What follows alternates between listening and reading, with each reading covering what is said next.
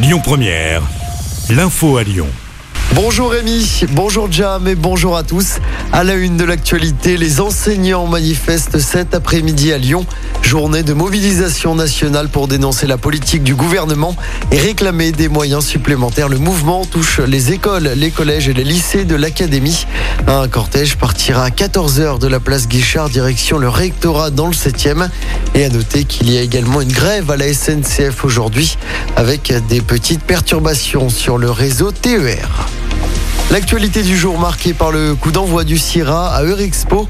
Pendant cinq jours jusqu'à lundi, la gastronomie sera mise à l'honneur.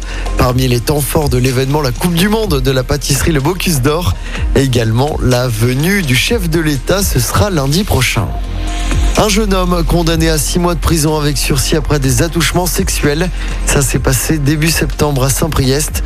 Selon le progrès, il avait imposé des caresses à une fillette âgée de 11 ans dans le cadre familial. C'est la mère de la victime qui avait découvert les faits en regardant les messages reçus dans le téléphone de sa jeune fille. À Lyon, sept suspects proches de l'extrême gauche en garde à vue. Ils ont été interpellés en début de semaine d'après le progrès. Ils sont soupçonnés d'avoir commis des violences contre des membres de l'extrême droite. C'était en marge de la manifestation anti-pass sanitaire le 28 août dernier. Multiplier par trois la pratique du vélo d'ici la fin du mandat, c'est l'objectif de la métropole avec son projet qui s'appelle les Voies lyonnaises.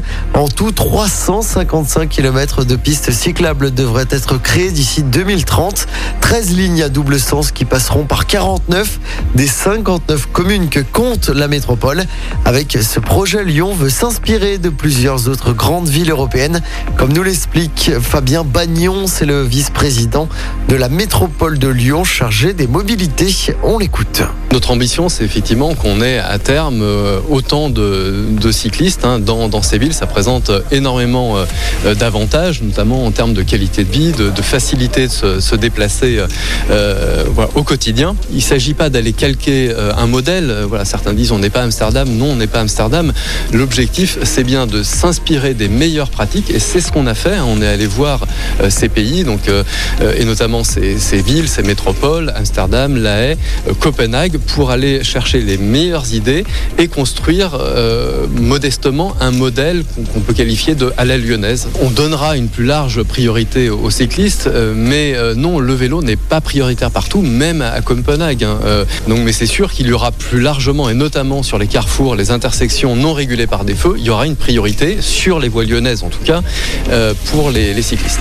Et retrouvez le détail de ce projet sur notre site internet, évidemment, lyonpremière.fr. En football, l'Olympique lyonnais se relance en championnat. Les Lyonnais ont battu 3 hier soir au groupe Ama Stadium à Dessine, une victoire 3 buts 1. Les joueurs lyonnais étaient pourtant menés 1-0 à la mi-temps avant finalement de renverser la tendance en deuxième mi-temps grâce à Shakiri, Emerson, les deux recrues, ainsi que grâce à Paqueta. Grâce à cette victoire, l'OL est sixième à un point du podium. Prochain match dès samedi soir, ce sera face à Lorient, toujours au Parc OL. Écoutez votre radio Lyon Première en direct sur l'application Lyon Première, lyonpremière.fr et bien sûr à Lyon sur 90.2 FM et en DAB+. Lyon